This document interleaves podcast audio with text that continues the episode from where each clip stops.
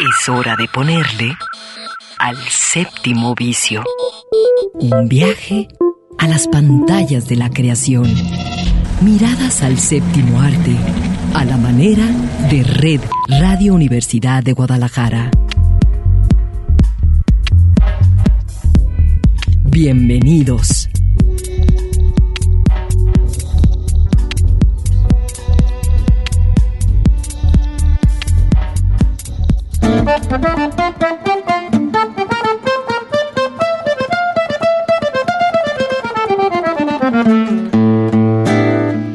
Bienvenidas, bienvenidos a este séptimo vicio de hoy sábado 13 de febrero.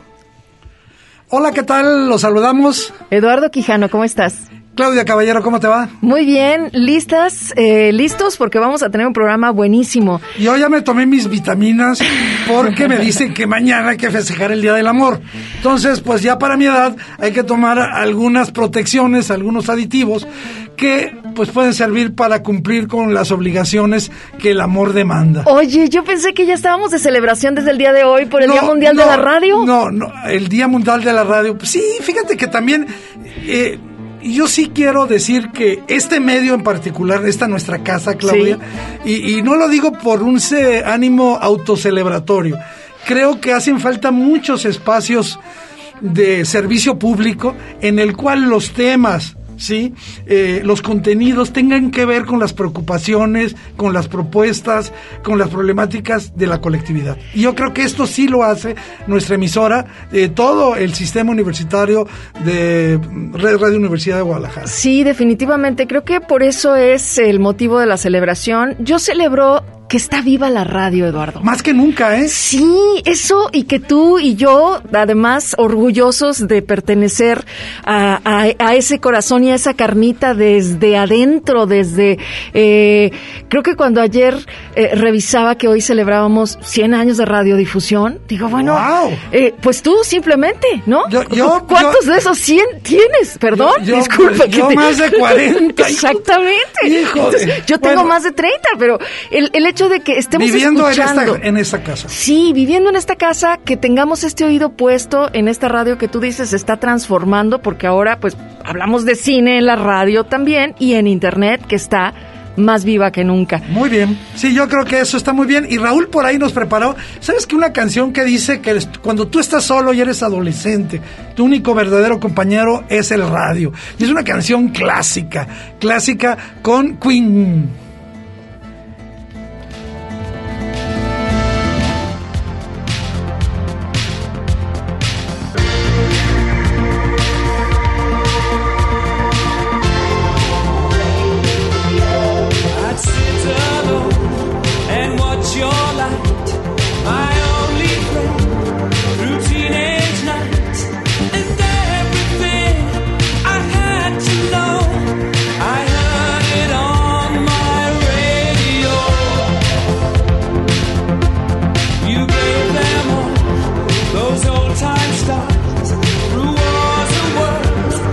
Pues sí, sí, somos, eh, ahora sí que somos habitantes, somos parte de esta comunidad.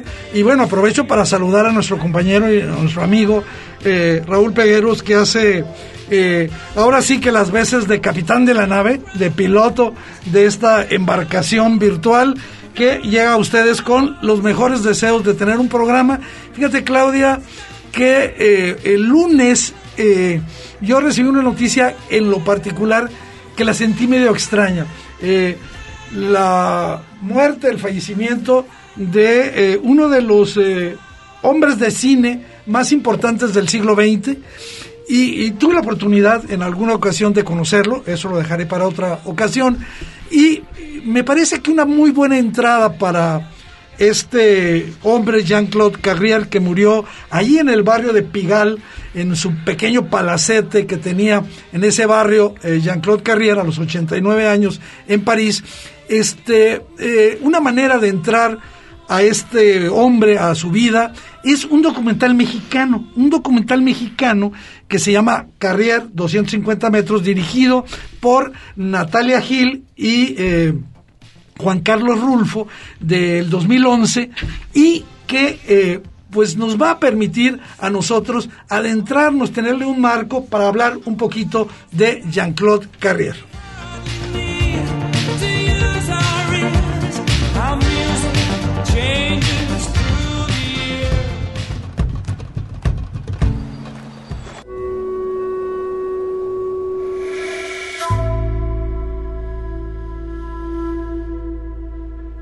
Carrier comienza con una invitación.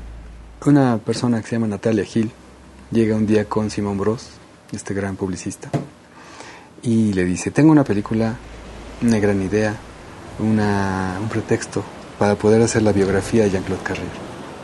Simón Bros dice, mmm, suena bien, todos somos amantes de Jean-Claude Carrier, este gran, gran guionista, este, trabajó muchísimos años con, con Luis Buñuel, es un gran amante de México bueno, puede ser un gran pretexto para poder trabajar con él en vida. Es uno de los pocos guionistas que quedan de la nueva ola francesa. En fin, ya no hay nadie como él.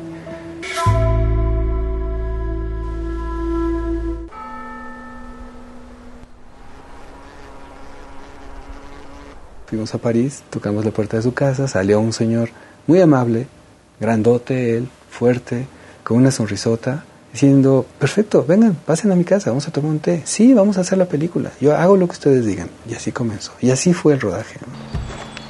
Aquí todo, todo empezó.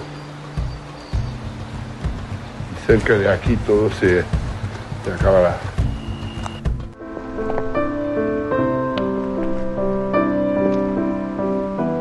Pero Jean-Claude estaba como muy preocupado de lo que le iba a dejar a sus hijos. Ya tenía 80, casi 80 años, tenía 75 cuando comenzamos el proyecto.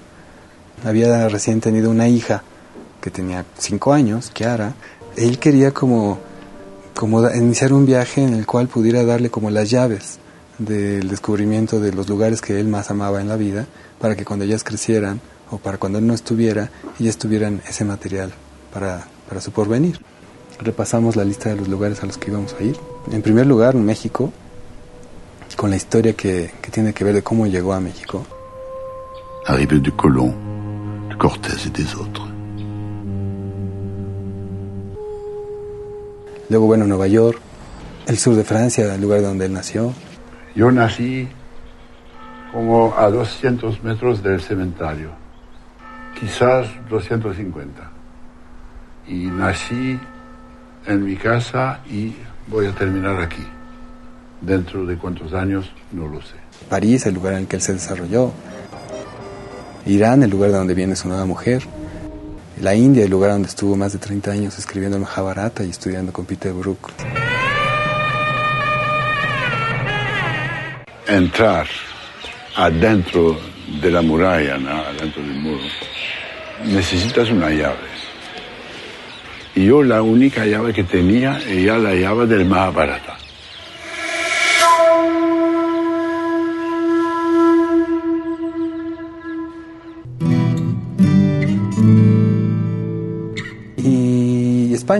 Toledo, tratando de reproducir un mito una especie de viaje que hacían Federico de Lorca, este, Buñuel y Dalí.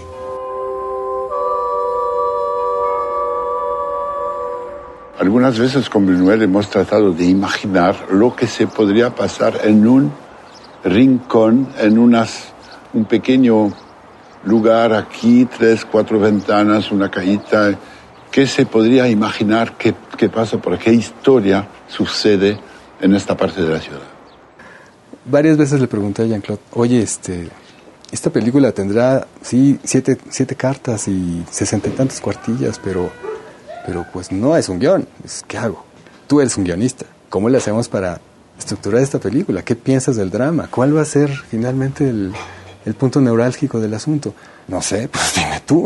pues es que ¿cómo quieres que te diga tú? Pues ayúdame, tú eres mi maestro. Finalmente acaba diciendo, esta es la primera película de un guionista sin guion. ¿Qué me irán a decir? No lo sé. Vamos a ver, no sé qué va a pasar. El chiste es que también a ti te invite como, como parte de ese viaje, que tú seas también parte de los hijos, ¿no? que tú seas también este, este invitado a este viaje en el que ya no vas a poder viajar de una manera diferente. Entonces Jean-Claude lo sabe. Jean-Claude construye su literatura en base a eso, a esos contactos que él tiene con el mundo. Soy un escritor francés y toda mi vida, desde hace más de 50 años, he vivido de mi trabajo. He trabajado mucho en el cine y en el teatro.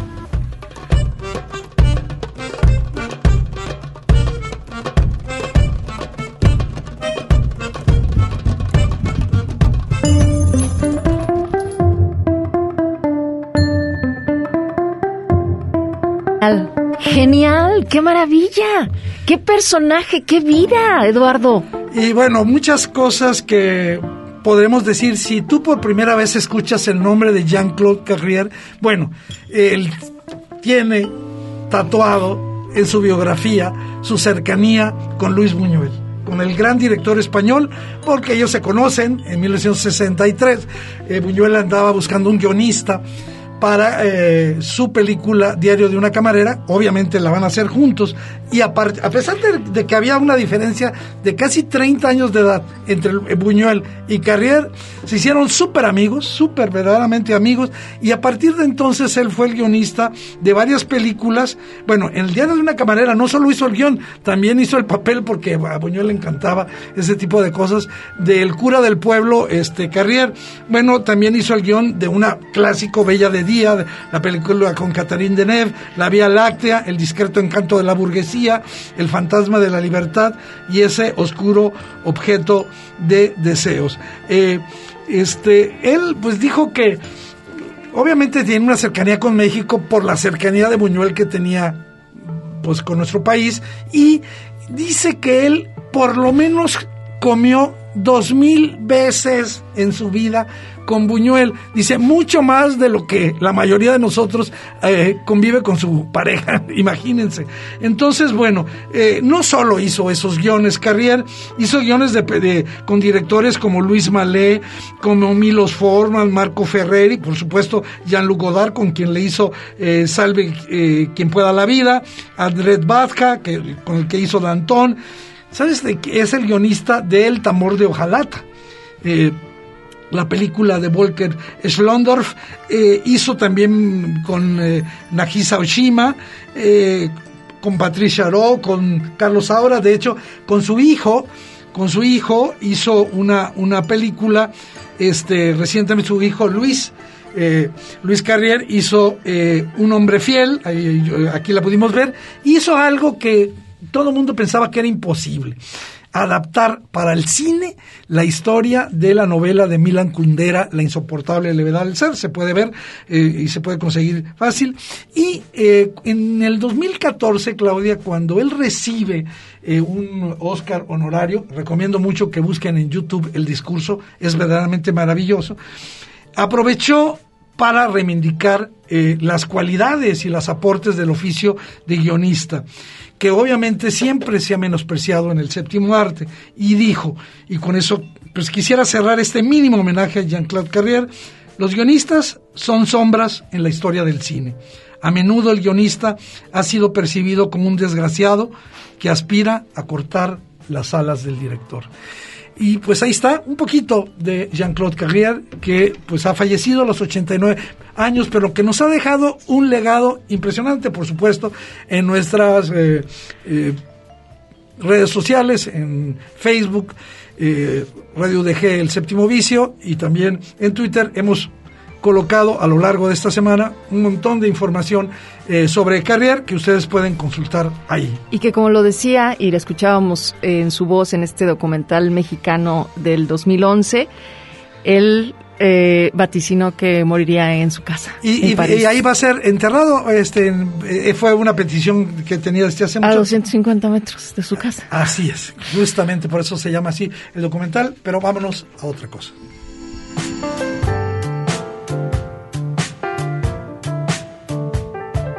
Séptimo vicio. Un viaje a las pantallas de la creación.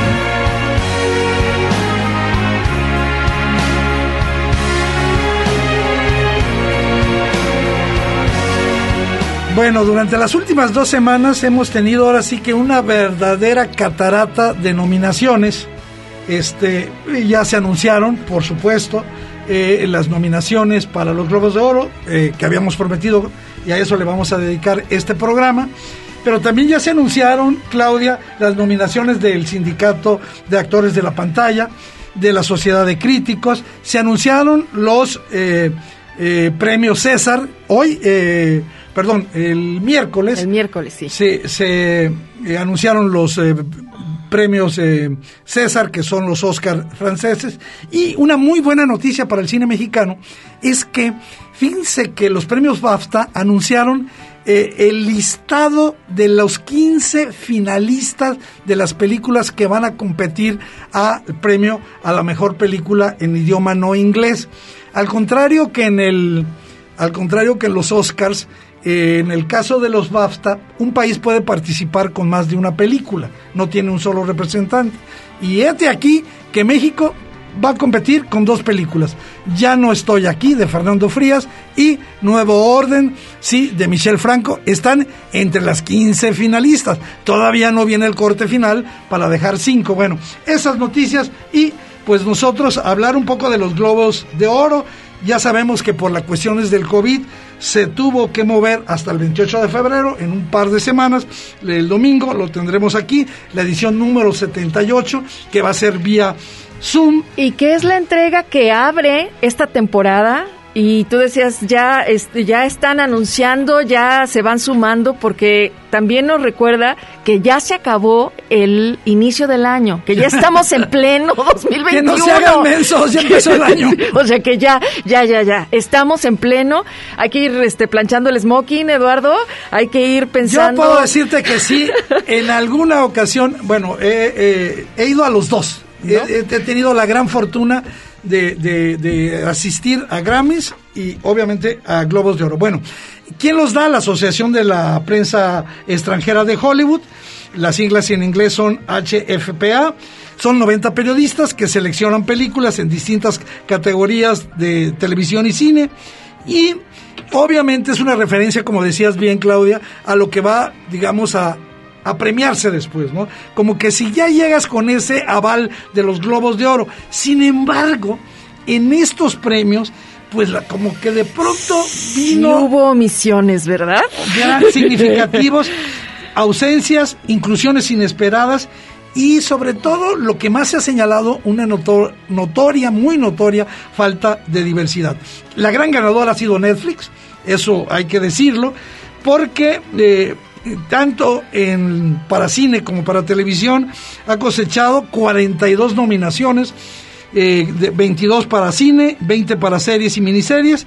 Y si las comparamos con el resto de las plataformas de streaming, obviamente Netflix es el gran gigante. Así como Disney es en el cine, lo es Netflix. Bueno, pues ¿qué te parece si empezamos con las categorías para irle echando pues un poquito de emoción al asunto y para que la banda del séptimo vicio sepa que viene?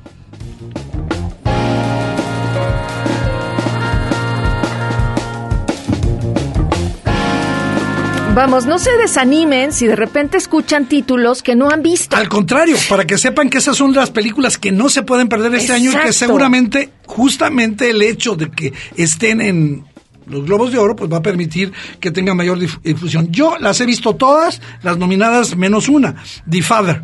Eh, las demás son Mank, que está en Netflix, eh, Nomaland, pues que ya la vi, Promising Young Woman, una gran película, y El Juicio de los Siete de Chicago, que está en Netflix. Que está en Netflix. ¿Cuáles son las principales? Bueno, mi favorita es Nomaland. Es, yo creo que va, es la película que debe ganar, pero creo que la favorita de los críticos y la favorita, digamos, de la industria es Mank. Sí, la película de David Fincher, con buenas razones. Yo tengo que decir que no mala. ¿Cuáles son las ausencias principales? Pues las cinco sangres de Spike Lee, que se esperaba desde el principio que estuviera ahí, pero que también trae como un dejo, y así ha sido acusada esta categoría, de que, eh, digamos, la nación afroamericana está mal representada porque tampoco incluyeron una película como La Madre del Blues, eh, Judas y el Mesías Negro, Una Noche en Miami, todas películas que hablan sobre la comunidad eh, afroamericanas y con protagonistas afroamericanos que no aparecieron en las nominaciones de la mejor película. Entonces, bueno, esa es una. Sí, están en otras categorías, pero en esta que es la mejor película. La mejor no está. No, y Malcolm and Mary tampoco está, la película de Sam Levinson, que tiene una calidad, la pueden ver ya en Netflix, no hemos comentado aquí de esa, y obviamente una película que a mí me dio mucho coraje que no apareciera, que es esta, que en español se, se llamaría Nunca, casi nunca, a veces siempre, la, la historia de una eh, es una película independiente que habla del proceso de una chica que va a abortar. Y este, yo creo que no es extraño que eh, los Globos de Oro no la hayan tomado en cuenta porque generalmente se, centran en las grandes producciones. En el caso de este año, pues sí, eh, escogieron dos películas, eh, Land y Palm Spring, en otra categoría, que son películas independientes y sí las incluyeron, por eso llama la atención. Yo creo que no incluyeron eh, nunca, casi nunca, a veces siempre, de Lisa Hitman, porque eh, trata de una manera muy contundente, muy cruda el tema del aborto, que sigue siendo, créaslo o no, en el siglo XXI un tema bastante eh, discutible. Polémico, sí, completamente. Hay otra película que tú incluyes en la lista de los ausentes y que es Minari. Sí. De Elias Isaac Chung. Él es de origen estadounidense, pero es una película coreana y las reglas de los Globos de Oro impidieron que Minari eh, participara en las principales categorías que a pesar de ser una película estadounidense, por estar dirigida por un estadounidense, está hablada en coreano, porque son coreanos los personajes. Entonces, eso, esta regla realmente estúpida, lo dejó fuera este de, de, en los Oscars esto no existe, pero de los, en los Globos de Oro, sí, de hecho Parásitos, acuérdate que eh, ganó la mejor película, y bueno, pues ahí está estas omisiones, y justamente este yo quiero mencionar ahora el mejor director, que es otro de los premios que todo el mundo quiere saber. Bueno, déjame decirles quiénes están nominados, porque aquí hay tres mujeres. Así es. Está Emerald Fennell por la película Promising Young Woman, sí. está Regina King con One Night in Miami, Una Noche en Miami, y está Chloe Zhao de Nomadland.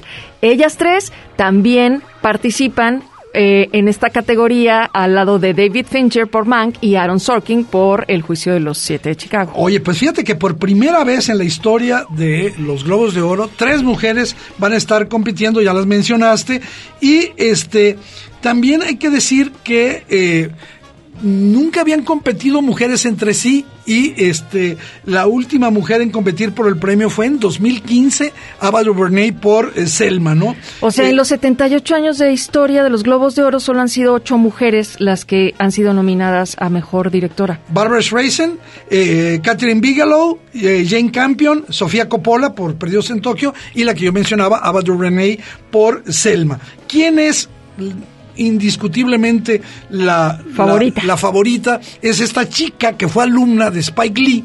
Eh, Chloe Chao, una chica delgadita que tiene un cine verdaderamente alucinante.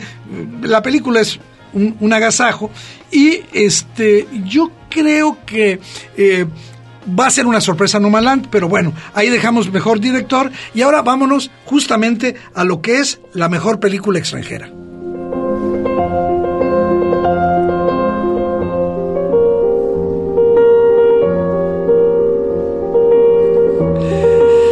Pues ahí están participando, ahora sí por países, eh, Dinamarca, Another Round, Drunk, ya la vi, extraordinaria película, La Llorona, la película guatemalteca, fra- franco eh, eh, guatemalteca, La Llorona, La vida por delante, que la pueden ver en Netflix, la película con esta Sofía Loren ya muy adulta, por Italia, Minari, por los Estados Unidos, que ahí sí está participando, que podría ser la que gane, y eh, dos de nosotros también por Estados Unidos con Francia, porque son ahí sí no está limitado a los países, dos de, nosotros.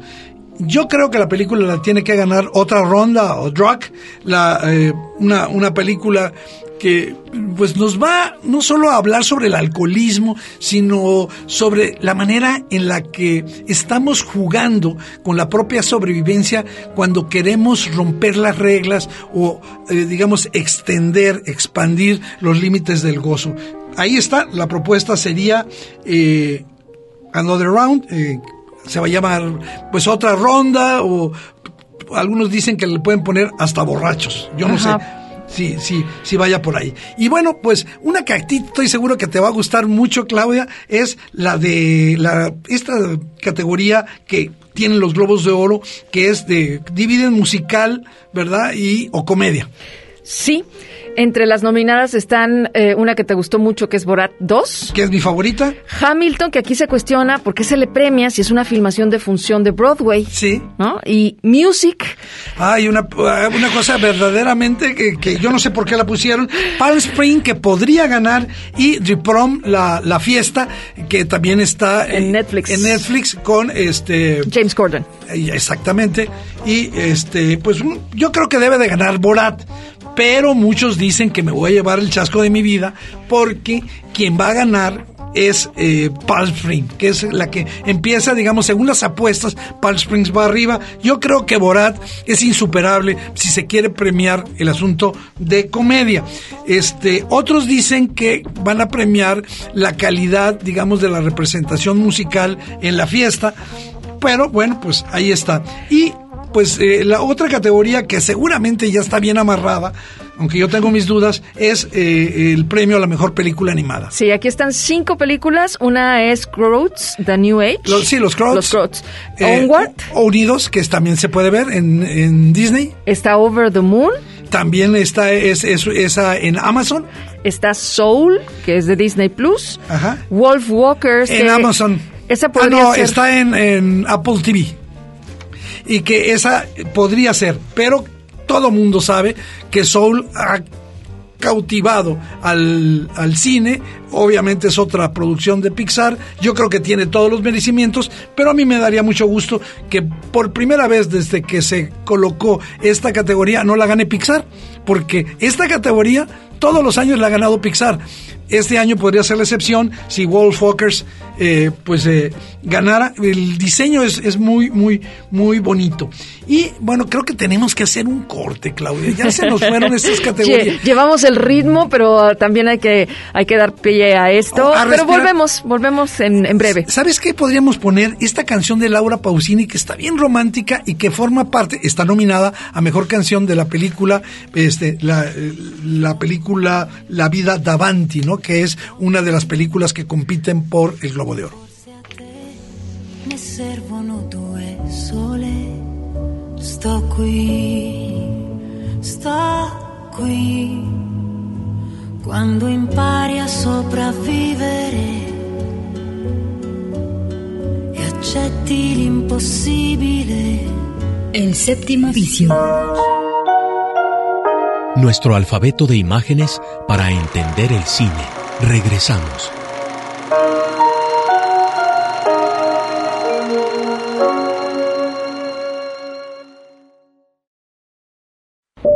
El séptimo vicio. El séptimo vicio.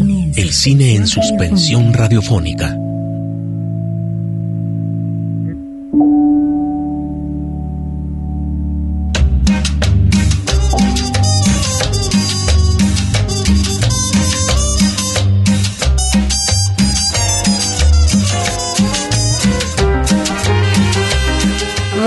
Al séptimo vicio muy jacarandosos por, por, un motivo, por un motivo.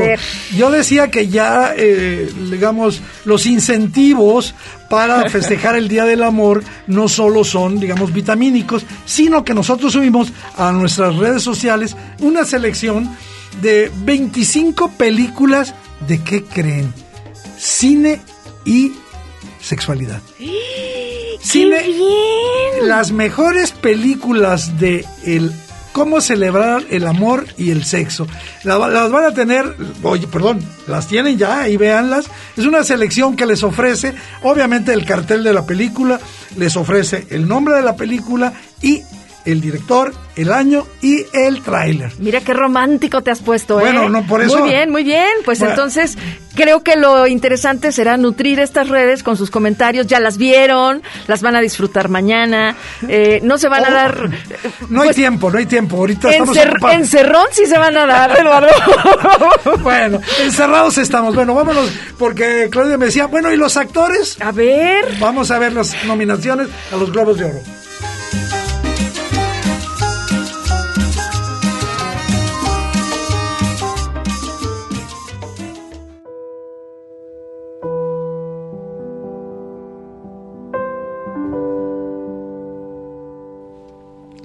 Bueno, pues vamos a empezar primero con la mejor actriz de drama, ¿te parece? Sí, ya sé que son categorías difíciles porque pues muchos de estos trabajos son extraordinarios y las mujeres tienen ya toda una historia en, en, eh, en, la actuación, entonces bueno, pues se debaten con sus interpretaciones de esas películas que están nominadas. Sí, está muy dura la, aquí la pelea. Eh, Viola Davis por La mamá del blues, que podría ganar, ¿eh? porque es una actuación soberbia.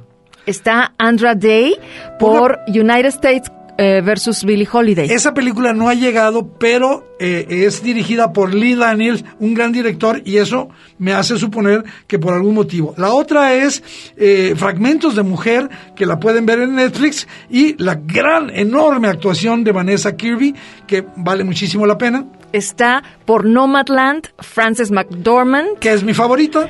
Y Carrie Mulligan por la película Promising Young Woman. Que podría ser la gran sorpresa. ¿Cuáles son las ausencias aquí? La gran ausencia. Te quedaron a deber a Zendaya. A Zendaya, porque todo el mundo decíamos, este es el año de Zendaya. Después del gran bombazo de Euforia, yo creía que Zendaya iba a llegar, digamos, a ser, digamos, de las grandes actrices de este año, pero... Pues sí lo es. Más bien no le cumplieron con darle el lugar, creo, también. Yo creo que es una de las artistas más versátiles, más talentosas y que va a marcar un hito dentro de su generación. Y bueno, pues ahí está. ¿Qué te parece si hacemos un mínimo homenaje a alguien que tú conoces para hablar de... Eh, las nominaciones de los Globos de Oro al mejor actor en drama.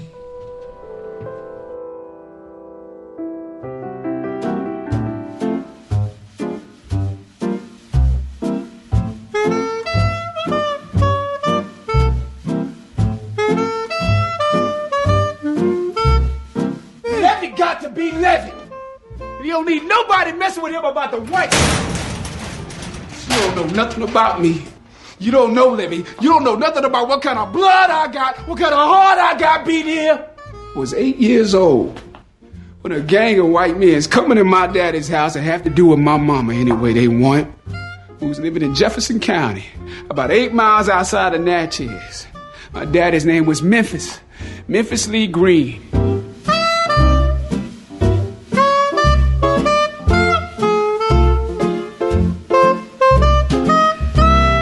Pues este es el recuerdo para el gran favorito que podría recibir eh, el Globo de Oro, eh, digamos, póstumo, Chadwick Boseman por La Mamá del Blues.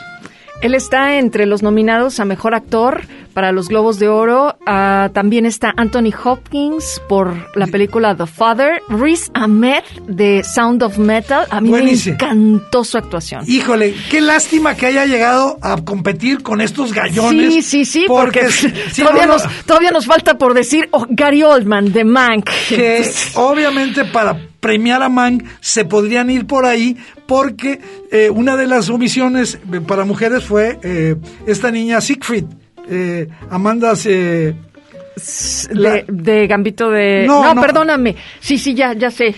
Amanda Siegfried. Amanda Siegfried la ignoraron en las mujeres. Y bueno, el último es por The Mauritanian Tahar Rahim. Yo creo que le van a hacer un homenaje y por ahí se van a lavar la cara de todas las omisiones al mundo afroamericano, entregándole este Globo de Oro póstumo. Va a ser, creo que, un gran momento para Chadwick Boseman. Qué momento, ¿eh? ¿Te acuerdas que cuando la vimos yo dije que casi se te, se te apachurra el corazón viendo a este hombre que sabes que ya no está vivo? Qué gran actuación sí, de porque, Precisamente porque llena la pantalla, porque te transmite toda esa energía, esa juventud que tenía y bueno, porque pues estaba en un gran momento. Y fue su último, su última participación. Aquí hay una ausencia que hay que destacar también de Malcolm y Mary, la película que está en Netflix de eh, John David Washington, ¿no? Que yo creo que es una, una omisión eh, importante y este creo que vale mucho la pena eh, que nosotros también eh, veamos las diferencias que hace eh, los Globos de Oro entre comedia y, comedia musical y drama, porque ahí sí van a ver ustedes qué diferente están los pesos.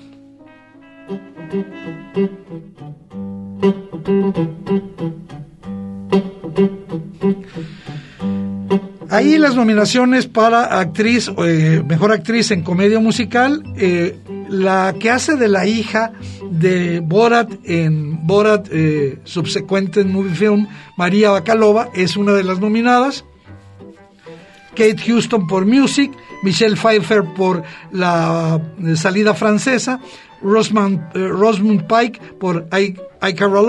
Son todas estas películas, no las hemos eh, podido, bueno, salvo Borat, que está en Amazon. Y, y Emma. Emma, donde la nominada es Anya Taylor-Joy, que para mí debe ser la que la va a ganar. La que se lo puede quitar es María Bacalova por Borat. Algunos dicen que yo no la he visto. eh, my- eh, Michelle Pfeiffer, ya en esta edad más ah, adulta, está muy bien en French Exit. Yo me voy por lo que he visto y es Anya Taylor-Joy por Emma. Para mejor actor en esta categoría, comedia o musical, están nominados Sasha Baron Cohen por eh, Borat 2, ¿Podría ganar? Lin Manuel Miranda por Hamilton. También podría ganar. Yo creo que sí. Dev Patel, no he visto, fíjate, esta película, La increíble historia de David Copperfield. Está Andy Samberg por Palm Springs y James Corden por The Prom. Eh, y a ti te gusta mucho James Corden, entonces a lo mejor No necesariamente, ¿eh? en esta película, ¿verdad? yo, Bueno. yo creo que, yo creo que Lin Manuel Miranda. Y tal vez para mí, Sacha Baron Cohen va a recibir un reconocimiento a todo lo que lo han ignorado porque es un enorme, enorme actor. Oye, Claudia, ¿qué te parece si antes de que se nos acabe el programa nos vamos porque no hemos hablado nada de televisión?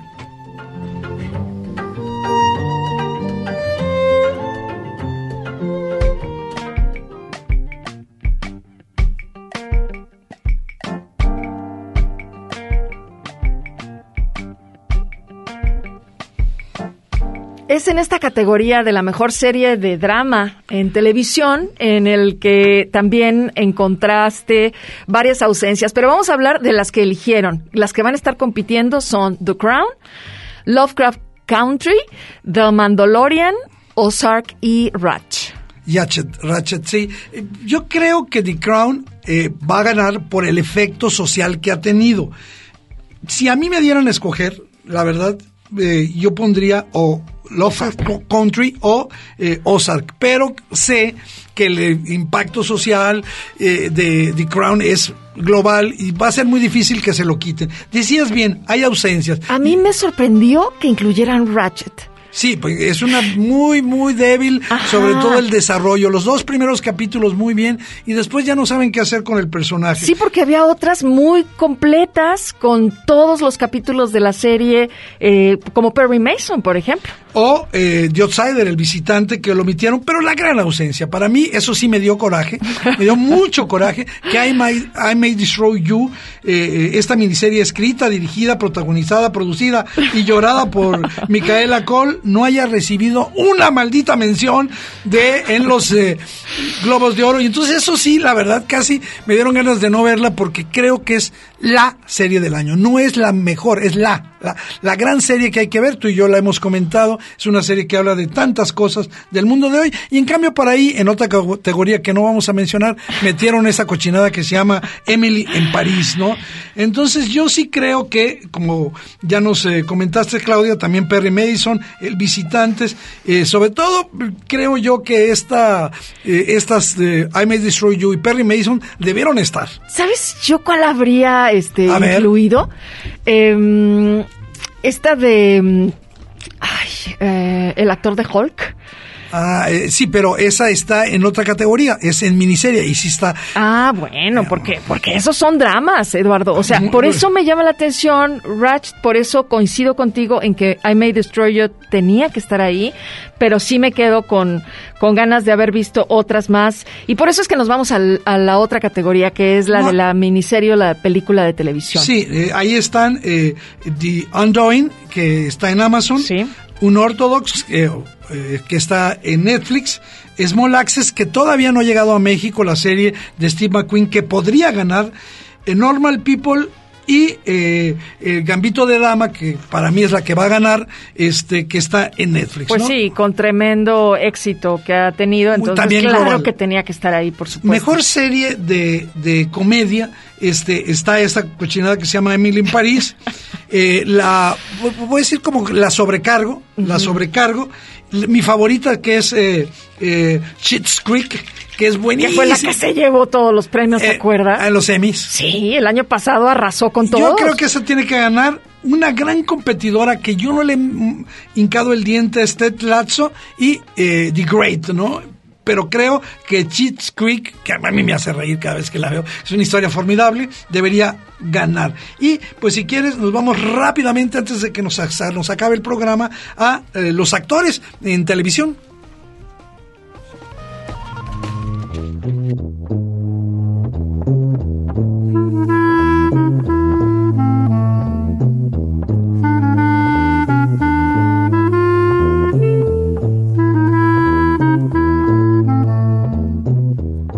Parece si comenzamos con la, las mejores actrices, cuando menos que son quienes se disputarán en esta categoría de serie de drama?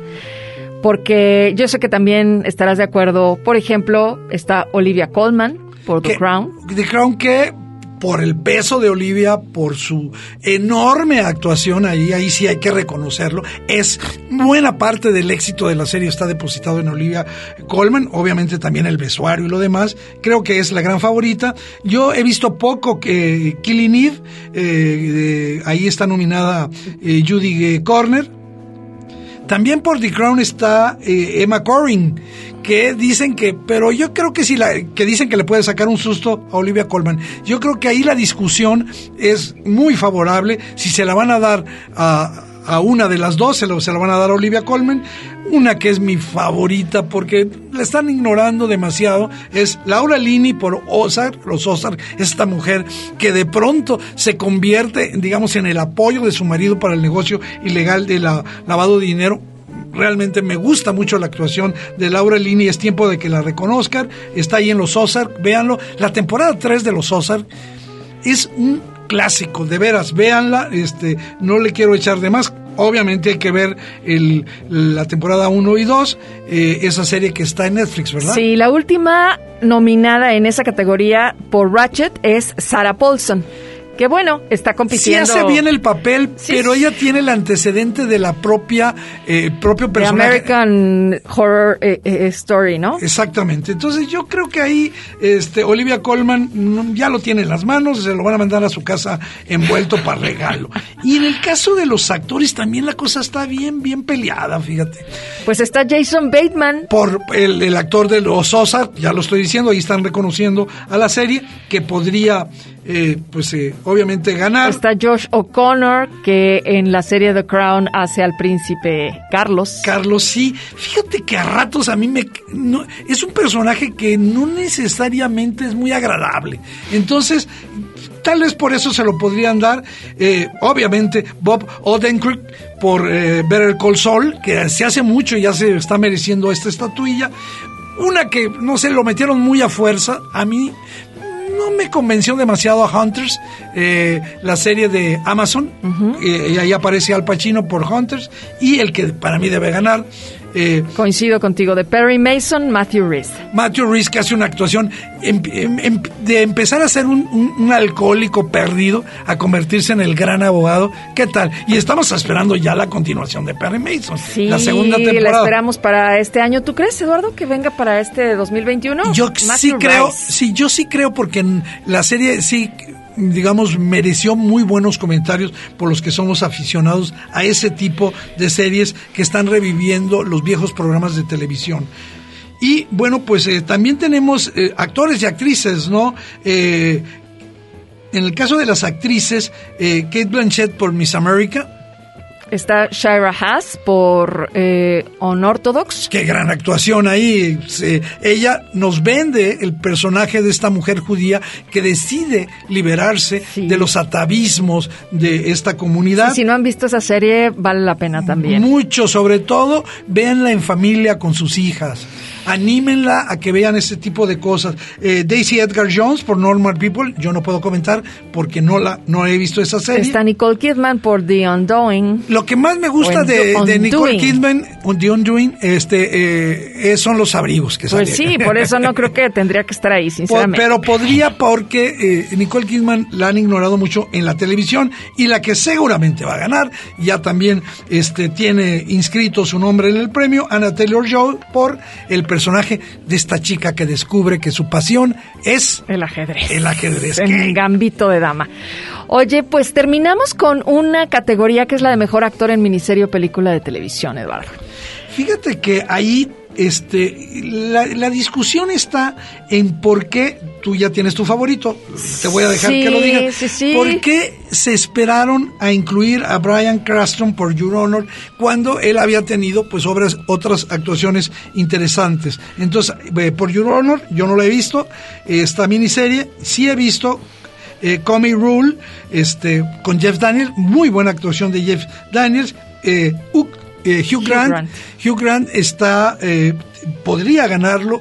eh, porque creo que hace un gran papel así, eh, absoluto. Creo que él salva lo malo de la serie en- por su actuación, porque desconoces esas potencialidades ma- malévolas y la hipocresía que esconde este individuo ahí que hay momentos en que en que tú casi le crees que es inocente verdad ya, estoy dando muchos spoilers. Y Ethan Hawke por eh, The Good Lord Bird no la he visto entonces no puedo comentarla. Y tu favorita. Sí, fíjate que yo hace rato preguntaba por esta serie de, en la que eh, participa como intérprete principal Mark Ruffalo, haciendo los dos papeles de los hermanos de I Know This Much Is True, porque estábamos en la categoría de la mejor serie, serie de drama. O sea, sí me gusta Mark Ruffalo, pero me gustó más la serie que la interpretación de Mark Ruffalo. Entonces, qué bueno que cuando menos en una categoría aparece la serie de I Know This Much Is True y en efecto, pues ese es mi favorito. Sí, oye Claudia, yo te iba a preguntar una cosa. ¿Tú ves eh, esta, pues, no digo interminable, pero sucesión de eh, ceremonias de entrega? Porque fíjate que ahora un problema que tienen todas estas cosas que hemos mencionado y que bien decía Claudia al principio, pues seguramente algunos van a decir, oye, nos estás hablando de películas que no he visto. Y es para eso, para que las tengas, eh, digamos, presentes y digas, le voy a dar una oportunidad a tal película cuando pueda verla o a tal serie.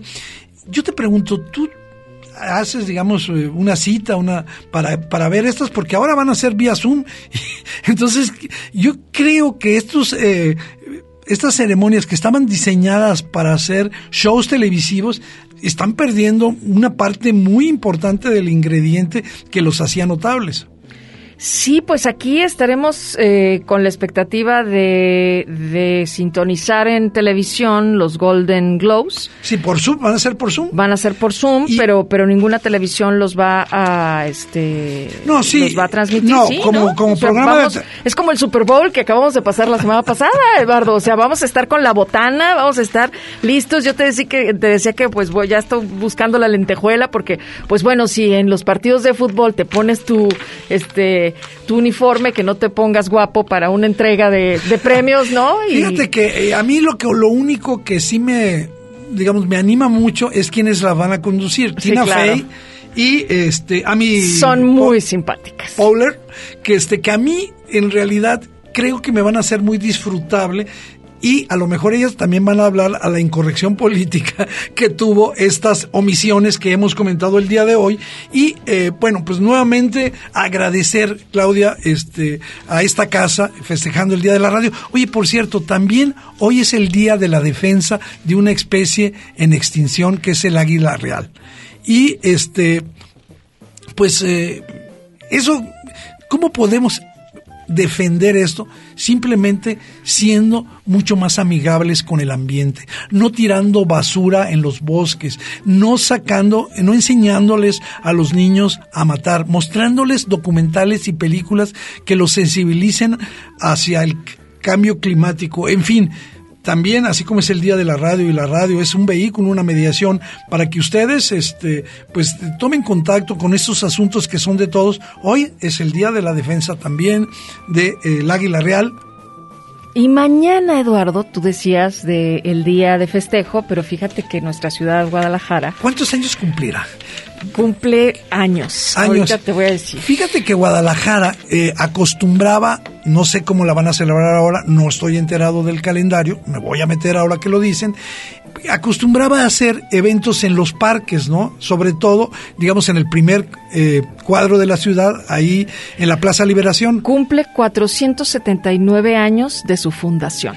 y cual ya le estamos llegando al, al quinientón. Bueno, y siempre hacía ese tipo de festejos. Yo no sé la modalidad de festejos ahora que estamos en esta condición y creo que sí sería importante que eh, en algún momento eh, el cine interviniera para festejar a esta ciudad. Y creo que hay películas buenas y malas hechas en esta ciudad. Yo, ya que lo estás diciendo, hay una película filmada en esta ciudad que habla mucho de la familia, que habla mucho del amor filial, que se llama Los insólitos peces gato de Claudia Sanluce, que se puede encontrar eh, muy fácilmente en Filmin Latino, en varias plataformas, y que está filmada con todo y el puente atirantado en esta ciudad. Y entonces, pues ahí la recomiendo. Es una de muchísimas películas que se han filmado aquí en Guadalajara. Prometemos hacer un programa sobre películas donde Guadalajara también sea un personaje. Pues lo importante es que celebren lo que puedan. Siempre encontrarán algo que celebrar y que este fin de semana sea delicioso para todos ustedes. Estaba hablando de, de agradecimientos a esta casa, a los que nos tienen confianza, a todos ustedes y a, y a toda la banda que se acerca cada vez más a nuestras redes sociales. Muchísimas gracias, de veras. Eh, lo que pasa es que eso nos obliga a estar poniendo contenido y contenido todos los días ahí. El número de personas se ha multiplicado casi por dos en los últimos tiempos y eso, la verdad, más que, más que sentirnos orgullosos o presumirlos, nos compromete Claudia. Ahí está nuestra página de Facebook, El Séptimo Vicio, Radio UDG El Séptimo Vicio, por supuesto también en Twitter. Nosotros queremos que no solamente estar aquí con ustedes, sino continuar la conversación. Claudia, se nos acabó el programa, pero ¿qué te parece si nos vamos escuchando una de las canciones que está compitiendo por los Globos de Oro, por una película que se va a estrenar eh, este año que se llama Judas y el Mesías Negro? La canción tiene que- ver mucho con la comunidad afroamericana eh, y dice Fight for You. Claudia, muchas gracias. Gracias, Eduardo. Gracias a Raúl y a todos ustedes. Hasta el próximo Buen día. Sábado.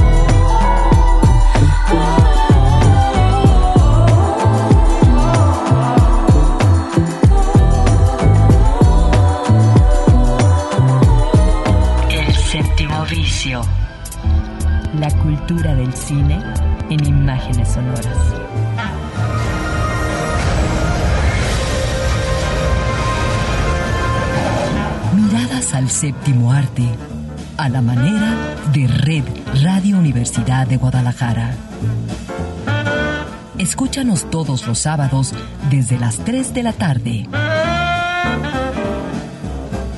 Hasta la próxima.